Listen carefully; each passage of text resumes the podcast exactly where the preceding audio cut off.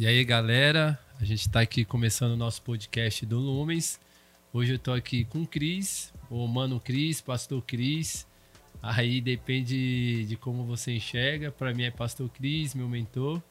Eu queria que o Cris falasse um pouco dele aí, da caminhada dele, de como as coisas andam. Beleza, mano? Salve, galera. Estamos aí. Pode chamar de Cris mesmo, Pastor Cris, Crisão, alguns Morsa, mas tá suave. Cara, tá tranquilão e tô curtindo pra caramba o mês da juventude aí com a galera.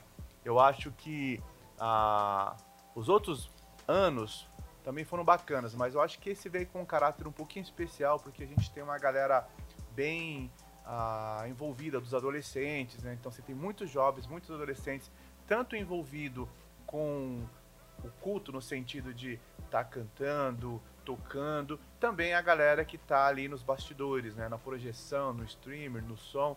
Então acho que isso tem sido Uh, muito bacana em relação aos outros, aos outros anos, né? É, parece. Parece não, eu acredito ter mais uma participação maior, o envolvimento tem sido grande, né? A gente vê nos grupos, no acompanhando aí. Esse mês tem sido especial, né? Eu acho que é o. Na PIB de Jandira, é o meu quinto mês da juventude aí que a gente realiza junto e é sempre um prazer trabalhar com o Cris aí. Servir, né, com o Cris, o Ministério de Juventude, né? E esse tempo é bom porque a gente está falando muito sobre essa questão do despertar, né? E aí o despertar, o tema foi legal porque a gente vive num momento que precisa desse despertamento, né? E aí a gente viu com todo aquele trabalho de fazer aquele aquela pegada de fazer uma sequência de mensagens dentro do tema. Fala assim, ô Cris, um pouco de como que foi aí na com você a questão de do tema quando surgiu para você. Para que quem não sabe, o Cris não participou da reunião que nós decidimos o tema. A gente só falou, Cris, segura a bronca. Fique claro isso daí. então, na verdade, gostei muito do tema, acho que a proposta é muito boa. Na verdade, uh, você se lembra bem que a gente já vem conversando sobre uh, esse tema, talvez não objetivamente o nome, mas desse sentimento, né? Que a gente queria ter uma juventude que tivesse acordando para esse momento da história, né? Uma, uma, juventude mais vibrante, uma juventude mais engajada na obra de Deus, mais envolvida. Né? A gente vem ah, em vários momentos já meio que, ah, talvez até inconscientemente, preparando para esse tema. Né? Então o despertar ele vem já dessas construções. O legal é que o Cris falou aqui, aquele né, despertar, acordar, mas no nosso meio a gente usa aquela palavra mais penteca, né? que é o, o avivamento mesmo. Avivamento, né? A gente brinca muito dentro da liderança que a gente está participando de um novo avivamento, né? E aí, antes que a galera fale uma coisa, não é que o Espírito Santo vai descer de novo, etc. É, é mais uma questão de a gente estar tá vendo com outros olhos, enxergando, entendendo mesmo a questão do avivamento. Acho que foi até por isso mesmo que a gente escolheu esse tema, né, o Cris, do sim, despertar. Sim. E despertar, se você for pensar bem, ah, é, é, é bem curioso, porque é, é despertar no sentido assim, né? Que você tá dormindo uh, há muito tempo, você é esse filho de Deus, né? Você é esse camarada que precisa se posicionar, mas para se posicionar precisa despertar. Então você já tem aquilo que, que precisa, o que agora de falta, então falta esse avivamento, que é esse posicionamento. Posicionamento como? De filho, de saber quem é você, quem é você no reino, quem somos nós nesse momento histórico do mundo. A gente está vendo aí uh, o movimento, ainda mais aqui no Brasil, muito fortemente essa questão do evangélico, né? Virou quase que clichêzão. Evangélico, evangélico no governo, é, fulano é, é evangélico. É o famoso, sou cristão, tô na moda. Tô na moda, exatamente é. isso, né? E, e, e, com o cenário político também isso se agravou, se é que eu posso usar esse termo, né? Então, uh, essa questão de ser evangélico se tornou agora muito patente, muito forte, né? Então, uh, você é evangélico e é, e é muito engraçado, porque eu sou evangélico, logo eu tenho que ser ou fazer certas coisas de certos grupos. Né? Então, eu acredito que o despertar ele vem justamente para nos reposicionar nesse lugar certo, que é de filho de Deus, de cristão, de cidadão do reino, do cidadão que manifesta o reino a partir ah, desse relacionamento com Cristo. Então, acredito que o despertar ele vem justamente nessa proposta e para nos trazer um avivamento. É, e até porque o texto que a gente usou, né, o, o texto base do tema, que é aquele de Efésios 5:14, se não me engano, que fala: Desperta tu que dormes, ressuscita e Cristo te iluminará. Ele vai falar com isso porque os dias são maus. O que que acho que Paulo, né? Olha eu querendo quem vai entender a mente de Paulo. Mas acho que é mais nesse sentido assim, ó, desperta, acorda porque você tá, parece estar tá morto e Cristo vai te iluminar porque você precisa brilhar porque os dias são maus. Se você não brilhar em tempos como esse, né? O que, que vai acontecer Quem com vai você? brilhar? Né? Se, se o, os filhos da luz, que somos nós, porque em Colossenses fala assim, ele nos tirou do reino de trevas e nos transportou para o seu reino de filho do amor. Então, cara, nós somos esses caras, ou deveríamos ser esses caras que justamente brilham, né? Despertam e brilham para manifestar aqui a glória de Cristo sobre nós. Então não é um brilho necessariamente nosso, né? A gente não tem um brilho natural, é. nenhum. Por isso é que ele, ele, fala, né? Cristo te iluminará, né? Exatamente, né? Não é você que brilha, você não é a, a estrelinha do... Não, parceiro, você é. não é ouro de Ofir, não. Exatamente. E é legal porque a gente vê nessa sequência, né? Quem tem acompanhado o mês da juventude aqui tem visto que a gente começou lá com o Despertado Agora, aí viu com o Despertado Chamado, aí viu andando com agora o Despertado Preparo, que foi sua reflexão, o Despertado Fim dos Tempos. E aí tem feito essa questão mesmo para vários despertamentos, né? Sim. E aí onde você fala um pouco aí sobre Mateus 25, né? Que é a questão do, das 10 virgens. Tem que deixar claro que é 10 virgens, né? Porque tem uma galera que fala que é as 10 noivas. Mas não existe não, as 10 noivas, é, a, 10 virgens. é as 10 virgens. E aí você falou um pouquinho sobre a questão do preparo, né? Da, você tem que estar preparado por constância, etc e tal. Aí eu queria ver com você pra gente abrir um pouquinho mais desse tema aí, é, trocar uma ideia sobre ele, né? E aí, quando você tava falando, me surgiu uma dúvida, né? Que você fala muito sobre a questão de você tem que estar preparado para que você tenha uma constância, né? E aí você falou no começo da mensagem que isso não tem a ver com estrutura, né? Então, se não tem a ver com estrutura, aí eu que preciso me preparar para ter essa constância. Eu tenho a ver com o quê? O que, que eu tenho que buscar um pouco em cima disso daí?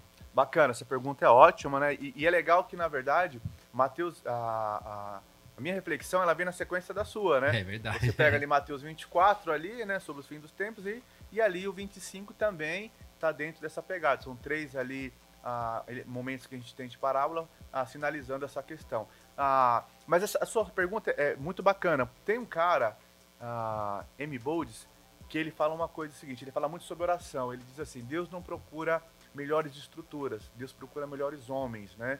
Então, ah, que fique claro assim, não estou dizendo que estrutura não é importante. Já ah, recomendo um livrinho muito bom, A Trelice e a Videira. Cara, esse cara vai trabalhar esse, é, é justamente esse conceito, né? Que o nosso grande erro é focar na trelice e não na videira. Então, dentro da sua pergunta, ah, tá justamente no começo da mensagem. Para que você tenha uma constância, na verdade, você não precisa de uma intensidade, é uma contínua intensidade. Mas para ter isso, você precisa estar o quê? Tá ligado. O que é a ideia do permanecer. Cara, você só vai ter constância, você só vai ter uh, intensidade se, na verdade, você estiver sendo alimentado.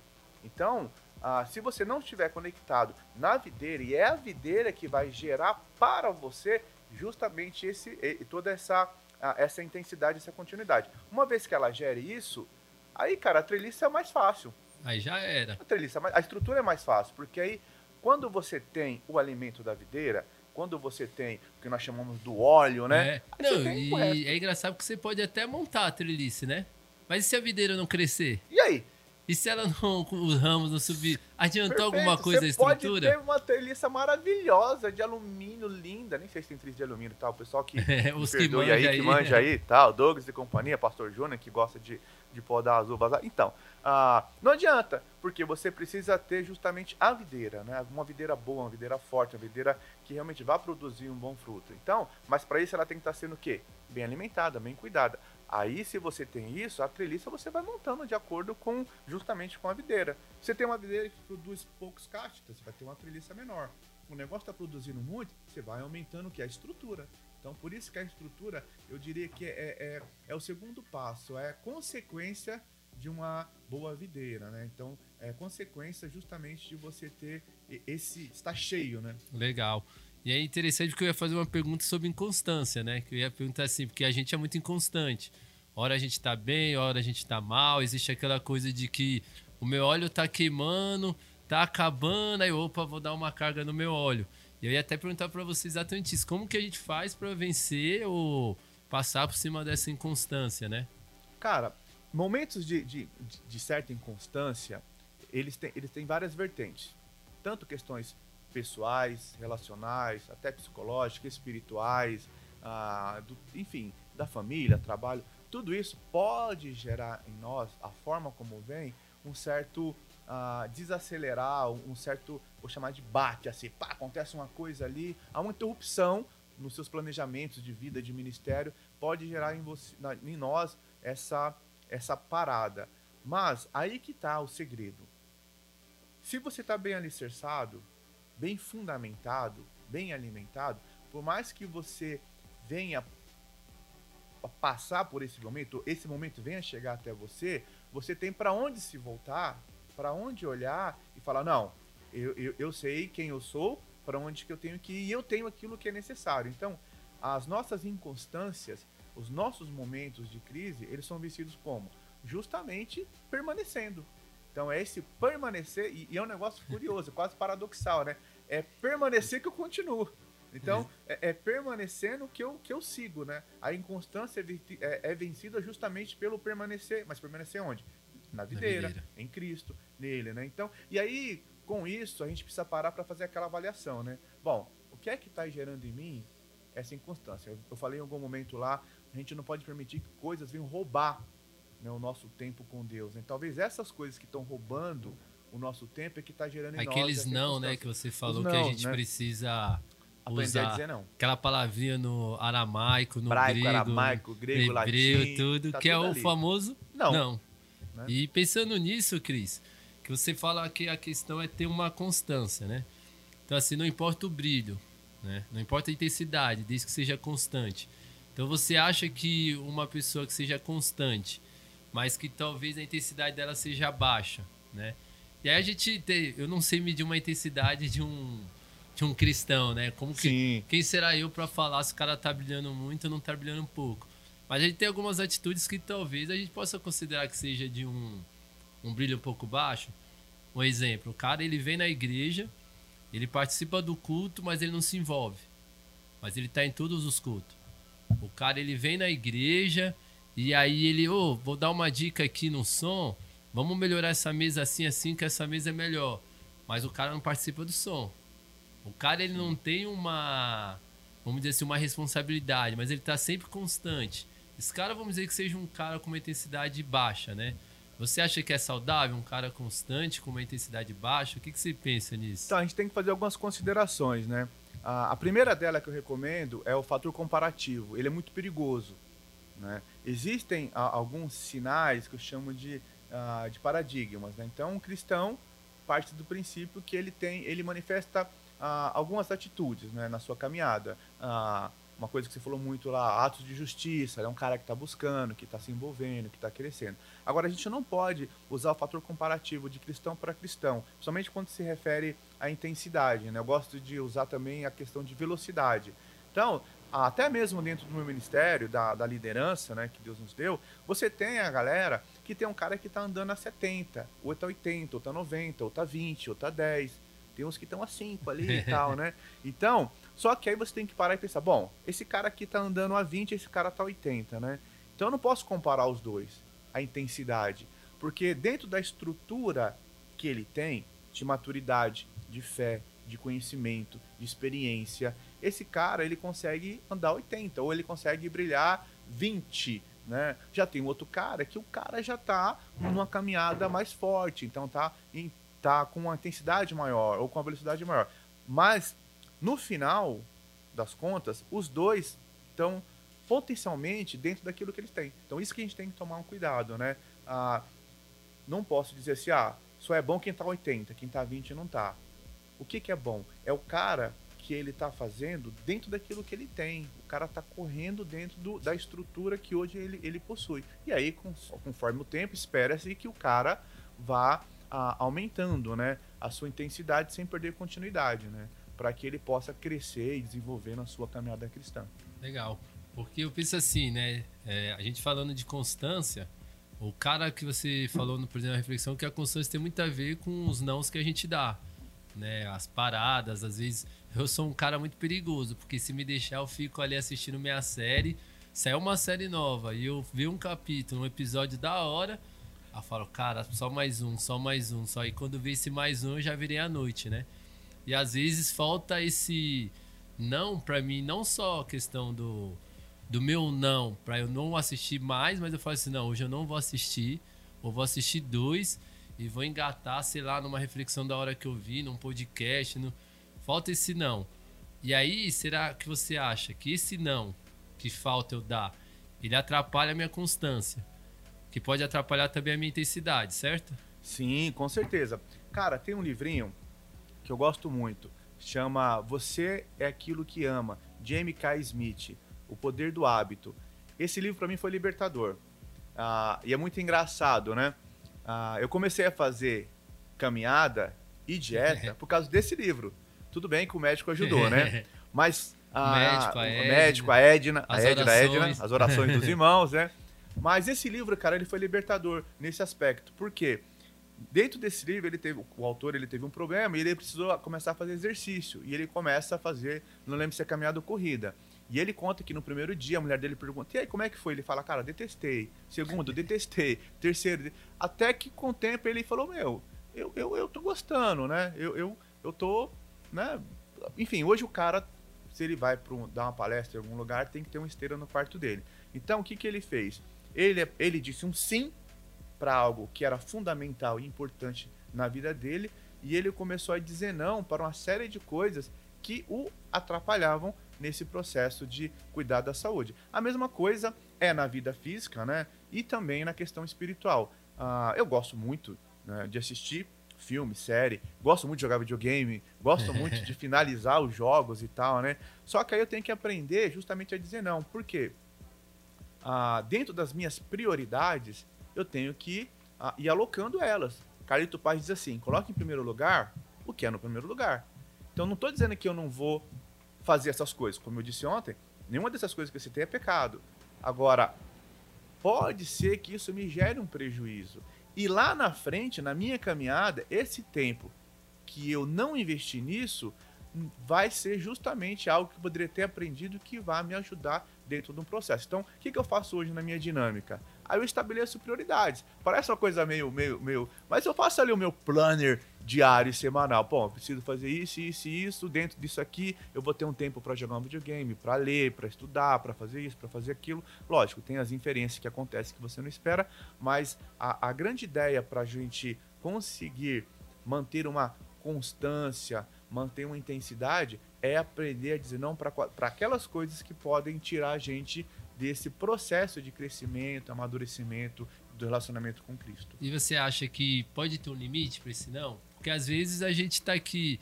Não, o cara que entende a reflexão, ele pode ser assim, assim, mano, a partir de agora, o que Pronto. não for do reino é não. É não. Vamos no churrasco? Não. não. Vai ter o aniversário do seu primo? Não. não. É de Deus? Não. Não, é maturidade. É bom senso, maturidade. E entender que nós estamos falando de prioridades.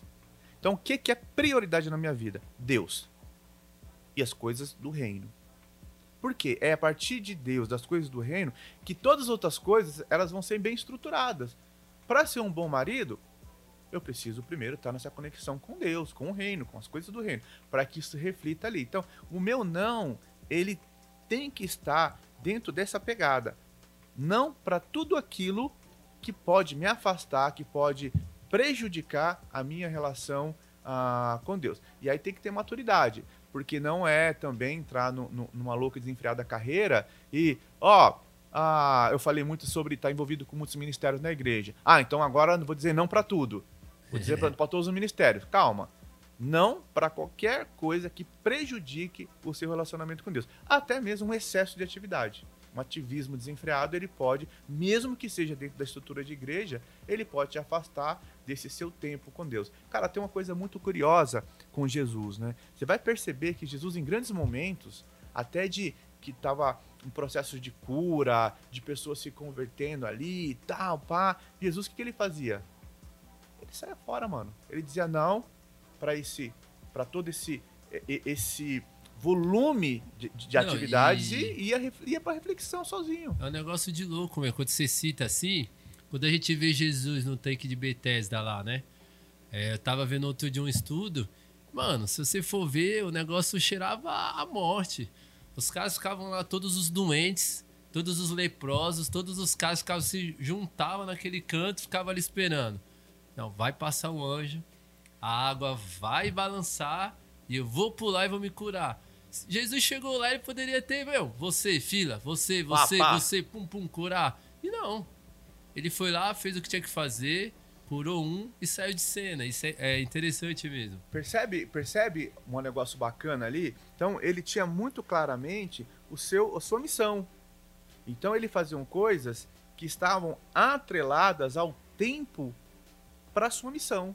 Então, ah, pô, Jesus poderia ter feito muito mais. Sim, poderia. Deve ter feito muita coisa que não está registrado. Mas ele tinha um tempo. Cara, ele tinha três anos ali para fazer o trabalho dele, de startar todo esse movimento né, do reino. Então, ele foi muito focado nas coisas que ele tinha que fazer. E às vezes o nosso problema é esse, né? Falta de foco, né? Eu sou, eu sou um deles também, mano. Eu perco o foco. Mano, eu dou umas brisadas, assim. Às vezes eu tô lendo um negócio ali e tal. E, e se eu não tomar cuidado, eu tô lendo aqui e aí eu tô pensando já como é que eu aplico e tal. Daqui a pouco eu já não tô mais lendo, eu tô não, querendo aplicar. O, eu, te, eu perco tanto foco, você tem ideia que esses dias é, eu tava em casa esses dias não, né? Vou pegar, por exemplo, hoje. Eu tava em casa. Aí, mano, vou assistir um filme aqui. Tal, aí 5 horas, 6 horas, 6 e meia. Daqui a pouco, que isso? Você não vai buscar a Maria Flor na escola, não? Aí olha, 6 e meia. Falei, mano, falta 30 minutos. Já tinha perdido foco, já tinha esquecido de buscar minha filha na escola. Olha como que. Não, o Leonardo, que, são. meu filho que vai ouvir isso, ele vai, ele vai com certeza sinalizar isso aqui. Eu esqueci o Leonardo duas vezes na escola. eu intertido, uh, uma dessas vezes aqui na igreja mesmo e tal, conversando, tomando café, conversando, desenrolando umas ideias ali com o camarada e tal, e tranquilo, né? Daqui a pouco, falei, mano, alguma coisa tá. E pá. Aí quando eu olho no celular aquele 300 mensagens, ligações desconhecidas, a diretora, ô. buscar seu filho aqui vai e tal, né? Aqui, vai, vai dormir aqui e tal. Então, muito rápido a gente acaba ah, perdendo foco em muitas coisas. Então, mas a gente tem que começar a desenvolver essa, essa cultura de priorizar. Eu acho que a palavra para esse momento aqui, eu acho que é prioridade é, mesmo. E eu acho muito bom, porque é até a questão do preparo mesmo, que você estava falando. Porque se você for ver o ministério de Cristo, o começo dele foi todo preparo. Ele já não veio, já falou assim, ó, apesar de nove anos, ele estava lá na sinagoga ensinando, né? Mas se você for pegar ele e falar assim, beleza, vou começar o meu ministério, o que, que ele fez? 40 dias. Se ausentou 40 dias, foi pro deserto, se preparou, voltou do deserto, passou pela tentação e falou: beleza, vou aplicar o start. E às vezes a gente não tem esse preparo também, né? E até falando de das pessoas que elas querem é, já sair queimando sem preparo. Cara, isso daí é muito da hora você tocar nesse assunto, né? Ah, o preparo, ele é fundamental você pega a história de Paulo, de Moisés, você vai ver que os caras todos tiveram um preparo, né? Então, quando a gente fala que, ah, em dado momento eu disse que a questão não é só ler, só conhecer, né? Realmente, não é só isso, mas o preparo é fundamental, né? A Pedro vai falar, está pronto para dar razão da vossa fé a todo quanto vos perguntarem, mano. E como é que você faz isso? A tempo e fora, fora de, de tempo. tempo. Você não vai ficar o tempo todo. Você... Alguém chega e fala assim, mano, por que você crê em Deus? O Senhor me dá uma. não, mano, você tem que se preparar. Então, é. E como é que é esse preparo? Cara, oração, leitura, capacitação. Hoje, nunca se teve tanto, tanto material disponível para se preparar.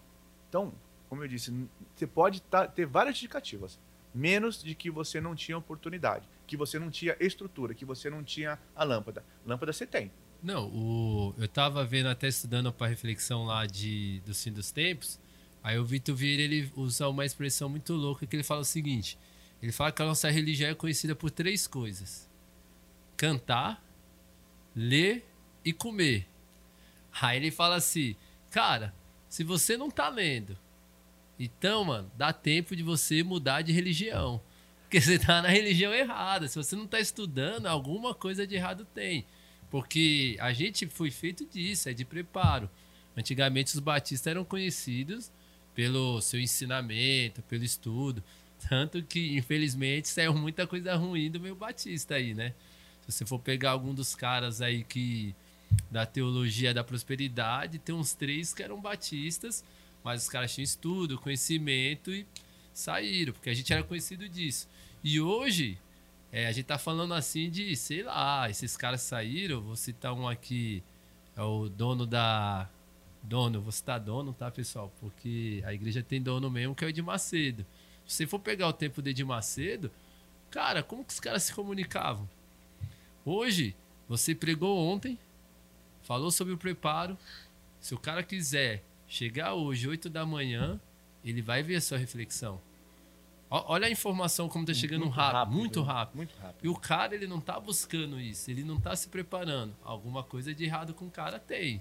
Nós temos uma geração muito rápida. Rápida para tudo. O cara não quer ficar no emprego mais 20 anos. O cara não quer ficar no relacionamento a vida toda. O cara não quer ficar na igreja a vida toda. Então o cara quer tudo muito rápido. Inclusive a questão do preparo. E, e o preparo na vida cristã, e, e, eu vou colocar aqui dois, duas, duas, grandes, duas grandes vertentes.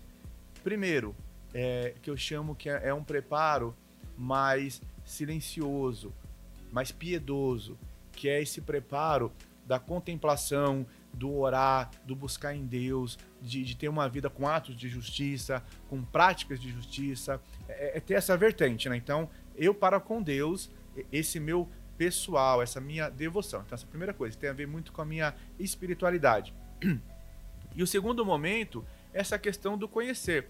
Tanto é, um outro livrinho muito bacana que eu indico é Inteligência Humilhada, do Jonas Madureira, por exemplo. Então, você vai. Ah, quando você está lendo esse livro, você vai perceber que os caras extremamente inteligentes, intelectuais, os caras que foram profundo no conhecimento, foram caras extremamente piedosos. Porque essas duas coisas andam juntas. Então, ah, você precisa desse tempo de relacionamento com Deus, de profundidade, e também esse da busca do conhecimento. Por quê?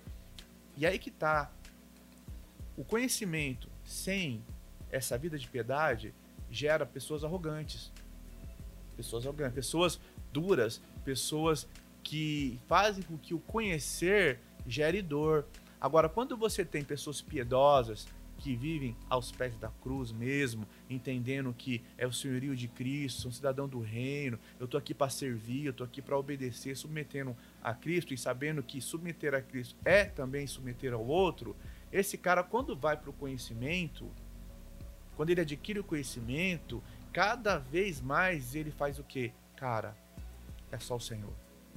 O maior erro que tem, é aí você que está aí me ouvindo aí, ah, que quer ser pastor, teólogo, é você achar que ser um grande homem de Deus é ser um grande intelectual. É ir para academia, é ir lá estudar, aprender. Cara, se você não tiver chão de igreja, se você não tiver vida de relacionamento com Deus, com o outro.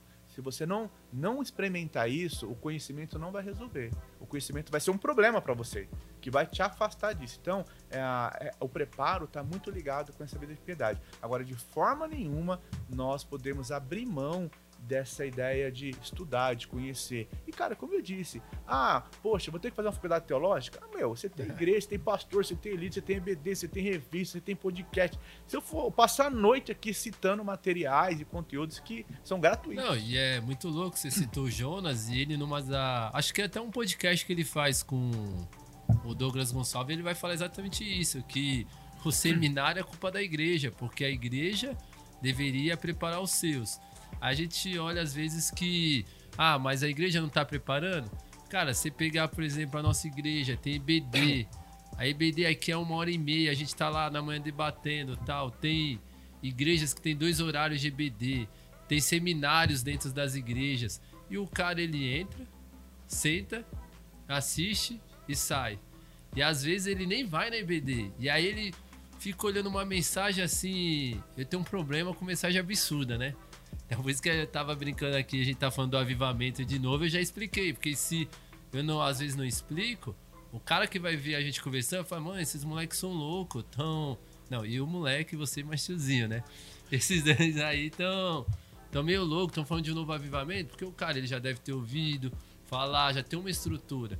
Agora, se não tem alguém que não viu numa EBD, talvez, ou não tem uma estrutura, não esteja preparado, ele vai sair e falar assim: não, eu vi lá um, um bate-papo do Cris contigo, os caras falaram que tem um segundo avivamento acontecendo aí. O cara não entendeu. É, esse cara não tá, ele tá. Eu digo assim, tem gente, a gente brinca, né, que passa pela faculdade, passa pelo EBD, passa pelo horário de culto, passa pelo, o, pelo, pelo horário do podcast ali e tal, mas ele só passa mesmo. Não retém nada, não fica nada, né? E aí, aí essa fragilidade desse cristão pós-moderno, desse evangélico, é, é justamente essa fragilidade. É, tem muito, tem muita, até muita intensidade. Defende bandeiras, defende movimentos religiosos, tá em palanque, tá envolvido com um monte de coisas sociais que eu acho que é importantíssimo. Só que é, é muito intenso, mas não tem continuidade. A continuidade tem que estar tá conectado com a questão de estar na videira. E aí é o problema. É muito brilho, ou como já diz um filme, né? Muito barulho por nada, né? Exatamente. Esses caras que a gente entra até no, na questão do preparo, que é a questão dos desigrejados, né?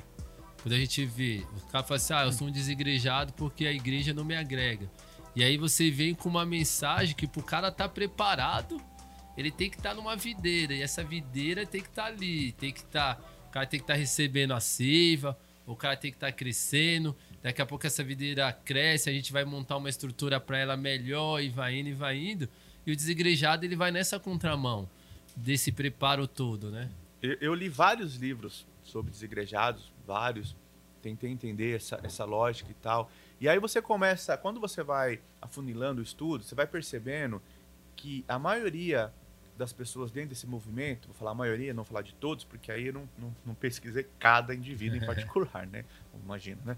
Mas a grande maioria que é desigrejado tem a ver com algum tipo de frustração, ou com o líder, ou com a igreja, ou com o movimento, e acabou então desconectando da igreja e partindo para uma carreira solo uh, de vida cristã. Só que isso é incompatível, né? porque o experimentar o corpo é dentro de uma comunidade de fé. É dentro da comunidade. Ah, você está defendendo a, a, a igreja institucional e tal, e tal, e tal. E eu sempre digo assim: um, se nós não conseguimos viver e manifestar a igreja espiritual nesse ambiente de igreja local, que é o mais propício, vai ser onde? Né? Então, aqui é o lugar que a gente manifesta justamente essa, esse relacionamento de comunhão, de ação de graças e tal, dentro do nosso gueto, da nossa comunidade. E é daqui para fora, daqui para o mundo. Né? as pessoas têm uma ideia, talvez um pouco errada em relação a, ao povo de igreja. Acha que nós somos um grupo ah, voltado para nós. Né? Tudo nós fazemos para nós mesmos.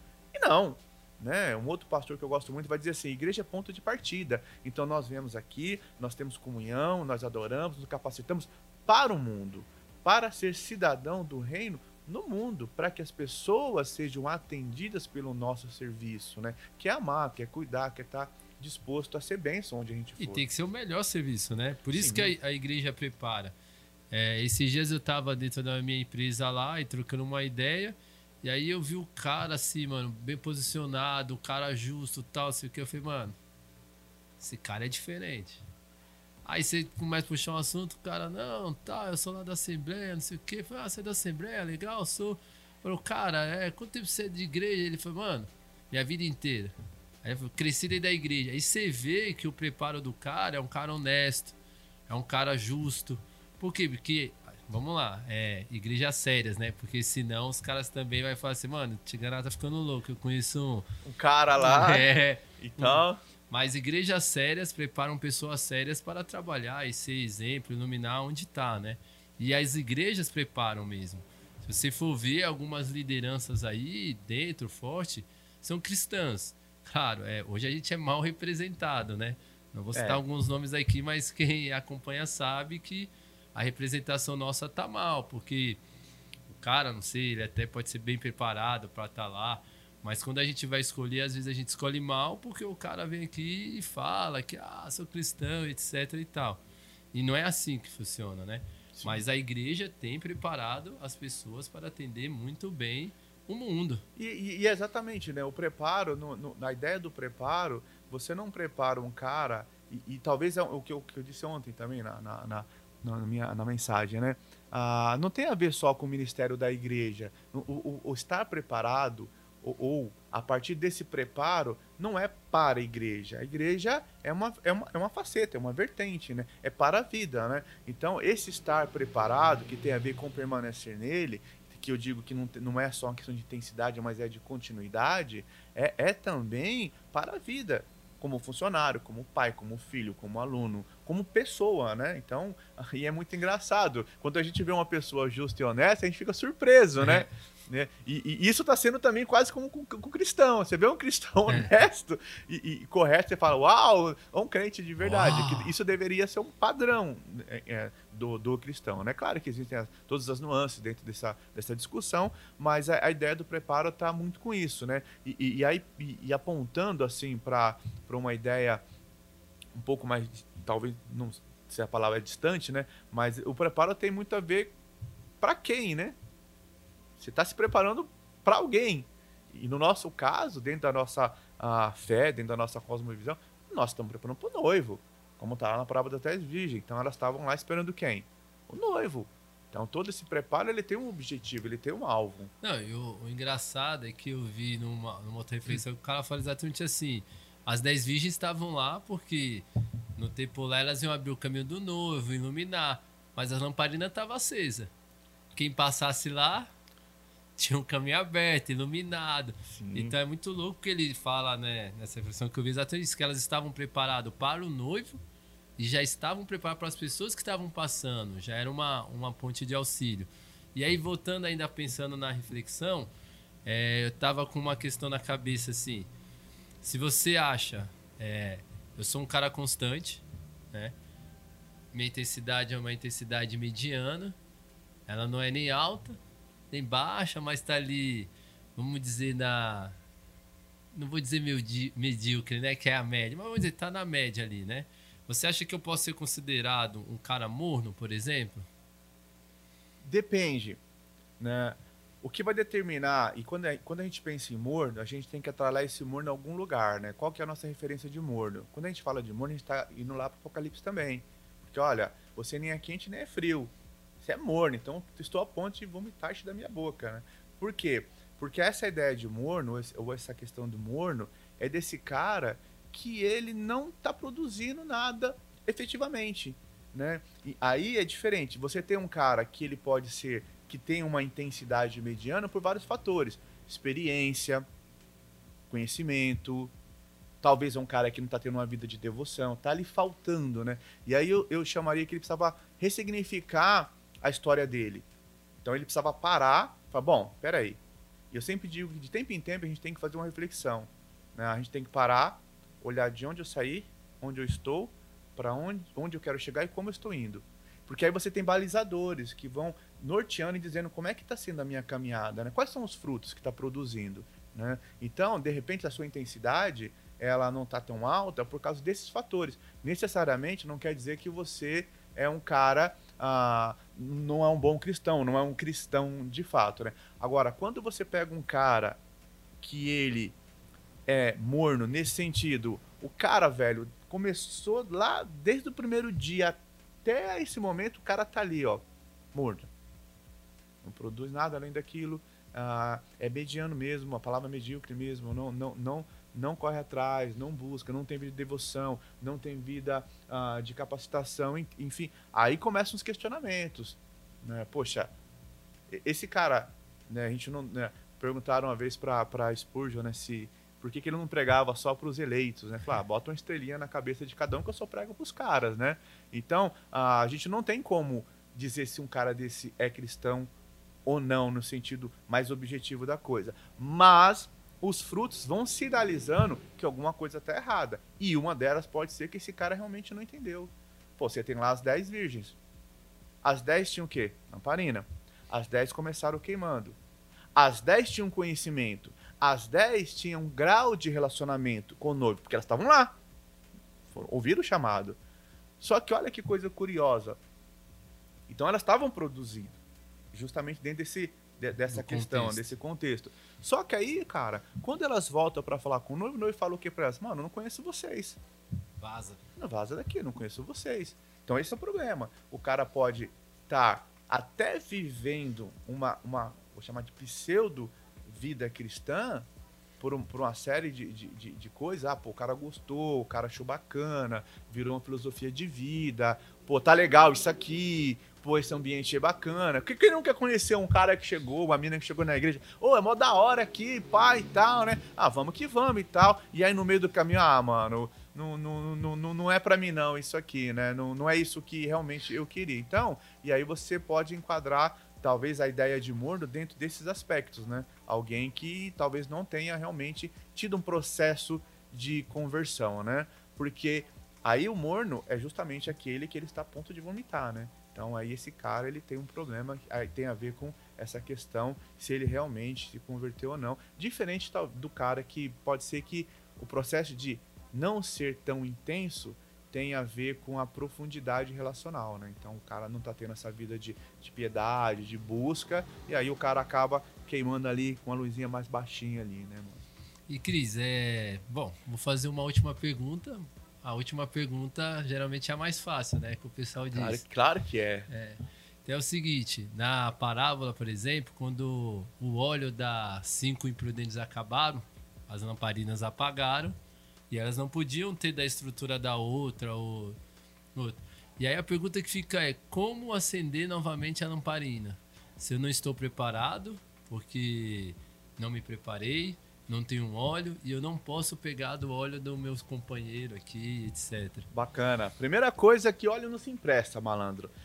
Vou repetir o que eu falei. Não adianta andar com gente que é cheia da unção, que é espiritual, que é pá, que prega ver. Cara, eu posso andar minha vida toda do lado do, do Augusto Não Nicodemos, do adianta falar Hernandes. que é filho de pastor. Eu sou filho de pastor, filho de peixe, né? Nesse É. contexto, né? Filho de peixe não é peixinho, né? Então a primeira coisa que tem que ficar bem claro aqui. É importante, né? Eu gosto sempre de, de citar um cara que, que eu li e gostei muito, que é o a Genete Hard, que ele vai falar sobre a questão da, a, da teoria mimética, né? Que é a ideia da imitação, né? De modelos. Então, você tem modeladores, modelos, pessoas que você olha e admira, e é para você como exemplo, como referencial. Todos nós temos referenciais. Começa pelos nossos pais, depois vem amigos, professores, e assim vai, pastores e tal, né? Ah, isso é saudável, né? Não, não, não é problema. Só que, cara, eu nunca vou ter o que os caras têm, porque o que é deles é deles. Eu preciso buscar aquilo que é meu, que Deus tem dado para mim. Então, isso não se compartilha. E aí, nessa, nessa questão do óleo, e a gente volta lá pro comecinho. Cara, qual é que é a forma, a, melhor, a única forma, a única forma de ter e manter óleo? É conectado com a videira. Parceiro, não tem jeito. E aí que tá. Pô, isso tem um timer, velho. Não dá, cara.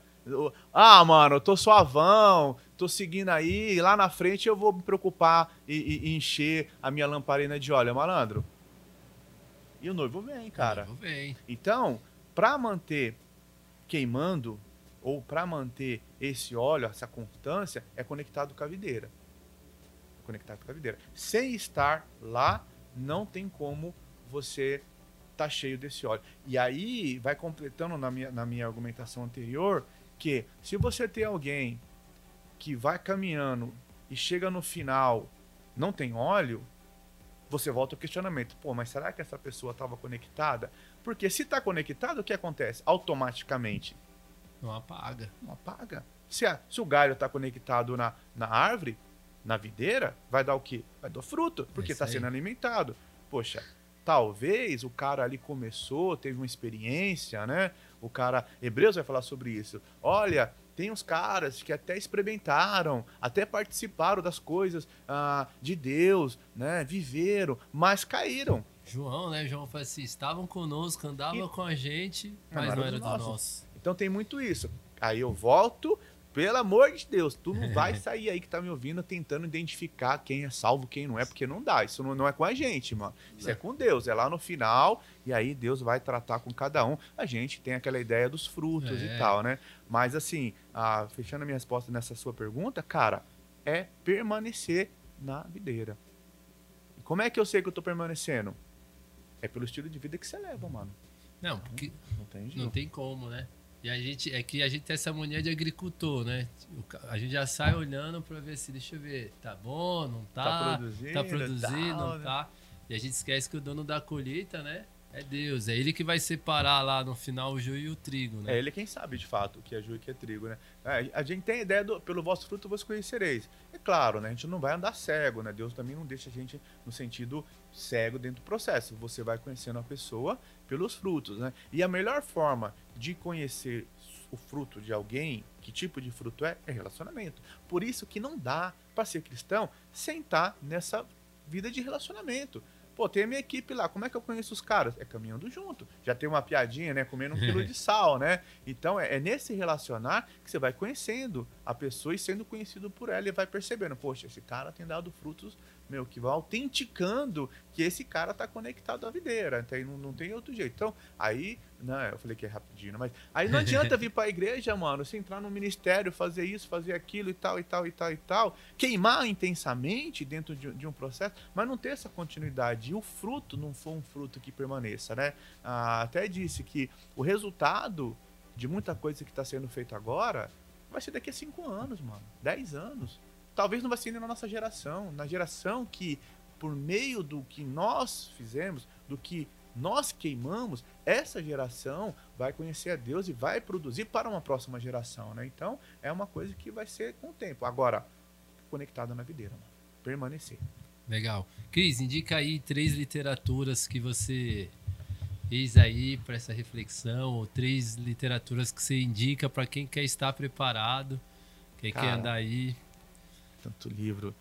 Eu, eu vou ser. Tirando os que você eu- já eu- citou, Então, né? mano, eu não vou ser aqueles caras assim, chatão, nossa, eu tenho que ler a Bíblia. Porque isso é prerrogativa, né, velho? o básico, É o né? básico. né? É o Você- começa. Me lembro um dia que eu fui trabalhar com um cara que queria ser examinado para um concílio. Eu falei, e aí, você já leu a Bíblia? Eu falei, não, eu nunca li a Bíblia toda. E tal. Não, calma aí, mano. Você tem, enfim, né? Tá Mas três não livros, Bíblia, cara, pensando em preparo, velho. Ah, então tá. Primeiro, Inteligência Humilhada. Eu acho que esse livro não pode faltar pra, na biblioteca do cara, né? Cristianismo Puro e Simples, de C.S. Lewis, que eu acho que é um livro sensacional para startar esse processo, né? Eram palestras radiofônicas que foram transcritas. E um, e um outro livro que, deixa eu pensar aqui, ah, cara, aí me deixa tanto livro na cabeça. Bom, eu vou citar novamente, ah, eu já citei o Jamie K. Smith, né? Mas Você é Aquilo Que Ama, eu acho que vale a pena citar ele novamente, que é um livro ah, muito bom para a gente entender, né? Que nós vamos criando hábitos em relação àquilo que a gente ama. Então, acho que isso é fundamental. E conectado com Você é Aquilo Que Ama, tem um filme que o próprio autor cita, é um filme dificinho de achar, né? Mas é Stalker. Então, cara, a ideia ali do filme é muito boa, vai estar muito conectada com essa questão de você aquilo que ama. Então vale a pena assistir esse carinha aí. Legal, achei que você ia indicar aquele Tem de Esquilê também, que é.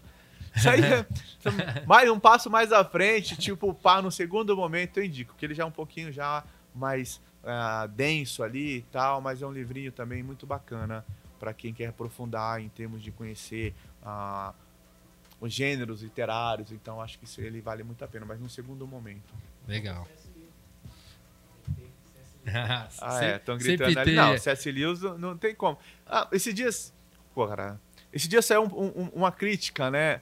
A, a- a um, pastor e teólogo falou assim: ah, a- os cristãos, eles super valorizam, C.S. Eu Lewis, vi, né? vi Você viu, né? E, e- e é engraçado, porque aí tem várias críticas. Realmente, mu- muita gente acaba citando frases soltas do C.S. Lewis sem, sem conhecer a história do cara, sem ah, se aprofundar na literatura dele, né?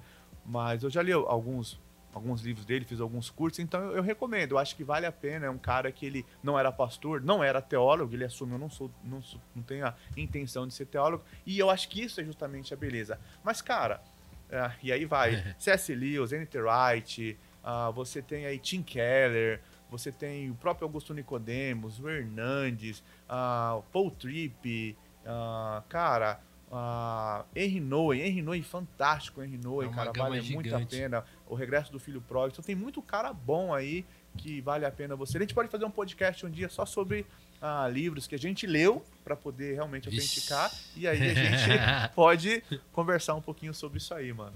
Legal, legal. Então a gente vai finalizando aqui o nosso podcast.